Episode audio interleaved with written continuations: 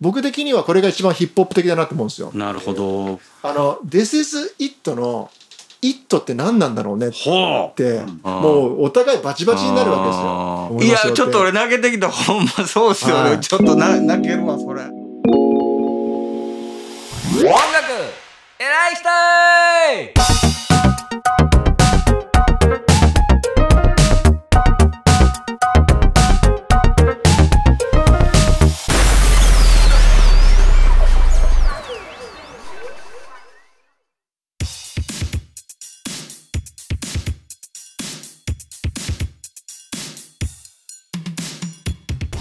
えー音楽偉い人もうマイケル・ジャクソン編、えーゲストティーチャーホームメイド家族の黒さんです。面白い。ありがとうございます。でも残う。念ながらねもうそろそろラストエラーになるんですけれども最後いろんな言い残したことなど。なんか、そのマイケル・ジャクソンってこう真似するときに、はいとかってこう、あちょっと小さな声で喋る。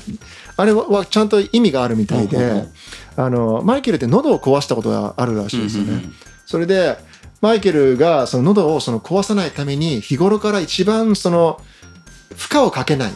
喋り方を研究してす研究してするためにわざとああいう小さな声をたなるほど。出してるらしい。喋るのが一番喉に負荷かかるからね。そうなんですよね。多分、だからそれが、マイケルはその、なんか、レコーディングも2時間とか3時間前とかに入って、うんうんもうもうすごい長いこと発声練習をしてから、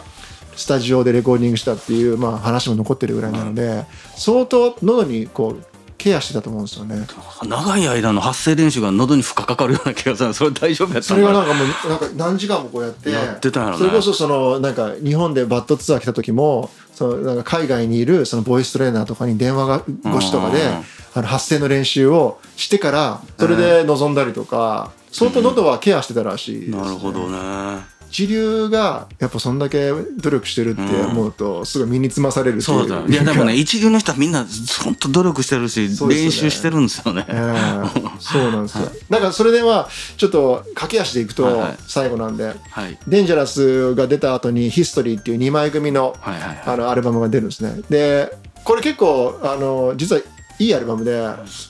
みんなちょっとなんかそんなに注目してない。傾向があるんですけど、割とその内面を吐露した内容が多くて、僕的にはこれが一番ヒップホップ的だなと思うんですよ。なるほど。ヒップホップってやっぱこうセルフボーストなんで自分を言うっていうのがまあヒップホップの前提だと思うんですけどヒストリーって一番そのマイケルが個人的なそのいろんな内面をさらけ出してフラストレーションも全部出し出してそういうのもマイケルの人となりが一番わかるアルバム。どの曲に一番それを感じます？か例えば DS とかですかね。その当時そのうね訴えられたそのケンジとか自分がすごくなんか腹立って名指しで曲にしてるところとかなるほど。あヒップホップっぽいですね。ドン・スネロンとかっていう、まあ、検事がいるんですけど、まあ、その人に相当やられたんですよ、マイケル・ジャクソンは。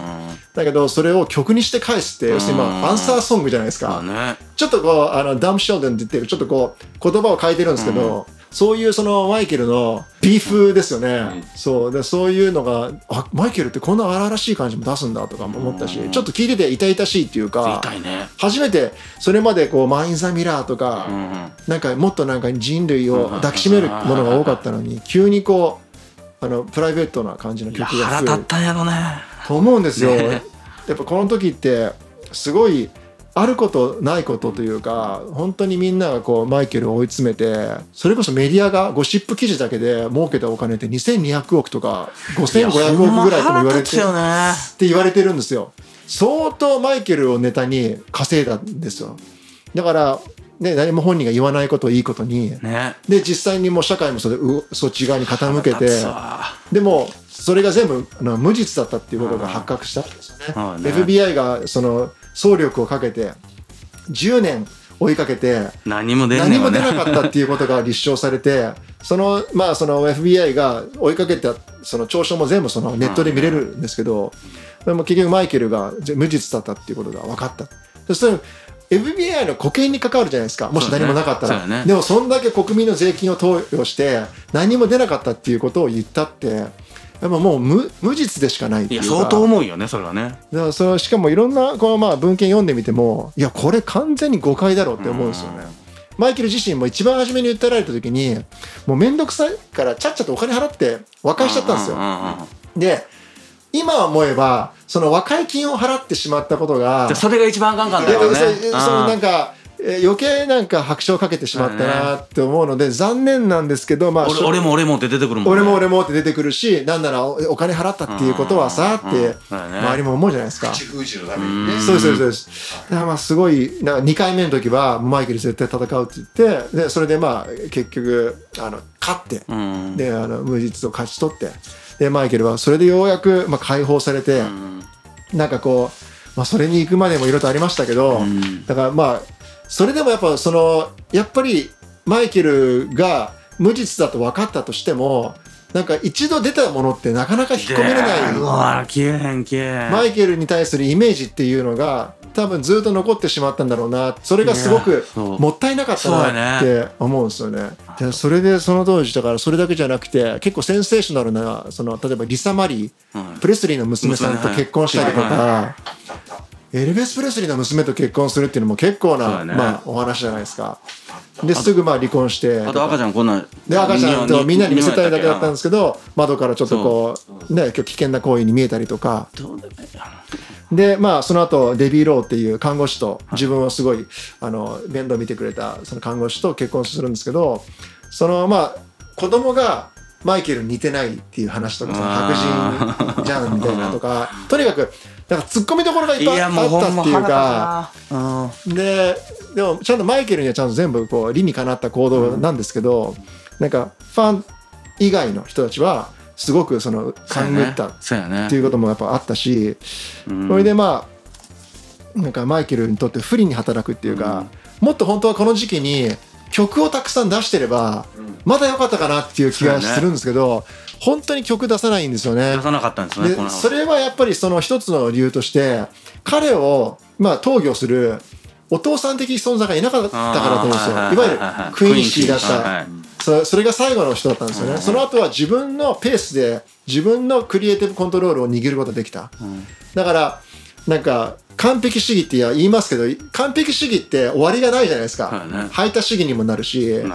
だからそれが結局なんか本当はマイケルを苦しめたのかなと思うんですよね。そういう中でも曲がいいから、そういう状況でもやっぱ曲が良かったら全部がひっくり返ることがあるじゃないですか。ファンとかそういう単純だし、はいね。でももしこの時に仮にツイッターとかなかったとしてもなんか作品がいっぱいあるんだからね。出しておけばいろいろとまたなんか風向きも変わったんじゃないかなっていうのがそう惜しいなと思うんですけどね。うんでそこで、まあ、インビンシブルっていう、まあ、遺作になるんですけど、アルバムを出して。でこれがそのロドニー・ジャーキンスっていう、まあ、本当若手、この人僕と同い年なんですけど、を起用してでこのアルバムもすごいいいアルバムなんですけど割となんかノープロモーションで突然ボンって出てたようなイメージなんですよね。僕ちょうどこの時 HMV で働いてて、なんだこのこの感じ？もっとマイケルってもっといっぱい宣伝してから出してたことない、いいアルバムなのになんかなんでこのソニーがそんな押してないんだろうっていうことが後々そのいろいろと調べてその本とかで発覚したんですけどどうもそのソニーのセオのトミー・モトーラっているじゃないですか。彼とのやっぱ確執があったらしくてでトトミー・モトーラってマライア・キャリーの旦那さんか。旦那さんでマライア・キャリーをまあシンデレラストーリーありますよね。売り出した人で。でなんかマライアが問題なんじゃないかって言われててそのマライアがなんかその、まあ、トミー・モトーラがひどいと。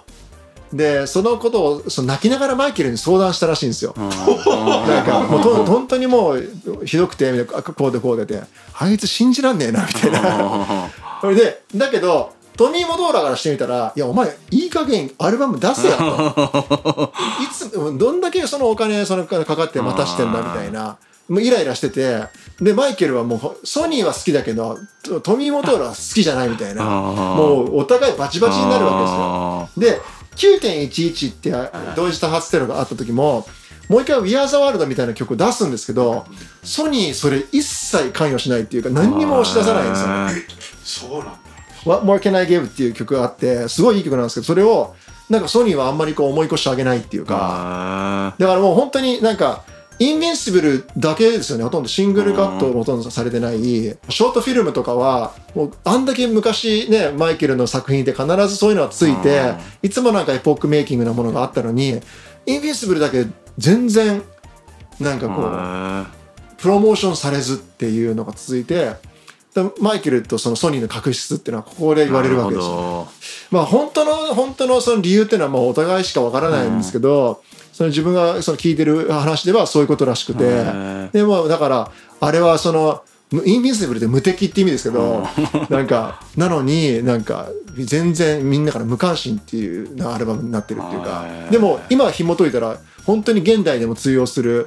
めちゃくちゃもうね。名作揃いで。だから本当はなんかヒストリーとかインビンシブルとかあの辺とかってもっと聞いてほしいな。うん。大体デンジャラスぐらいまでみんな結構聞いてるんですけど。デンジャラスぐらいまでですよね。その後の2枚も結構いいよって。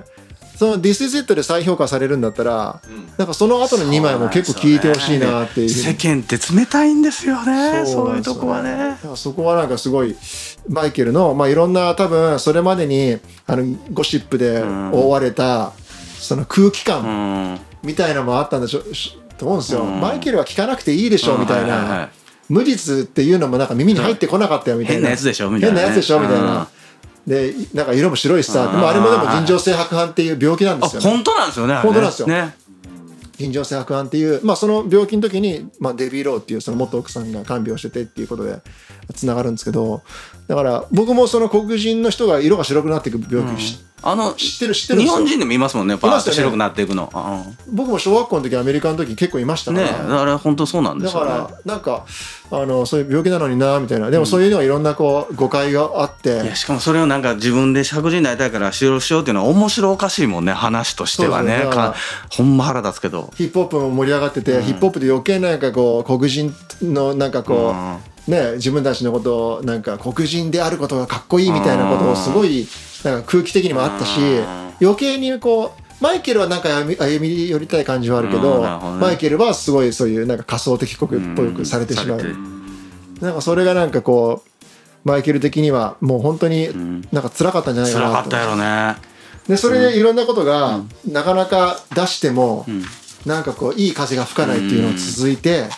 それで2007年の3月に1回実はファンイベントの日本に来日してるんですよ。わりかし結構なお忍びみたいな感じで,、でそこで実は僕が小説書いたその題材の,、インパーソネーターがマイケル・ジャクソンの前でダンス披露して認められるっていう日なんですけどそれが結局マイケル・ジャクソンが日本に来日する最後の日になったんですよね。で2009年のそのロンドン O2 アリーナで「あの This is it 僕はやりますよ」って言って、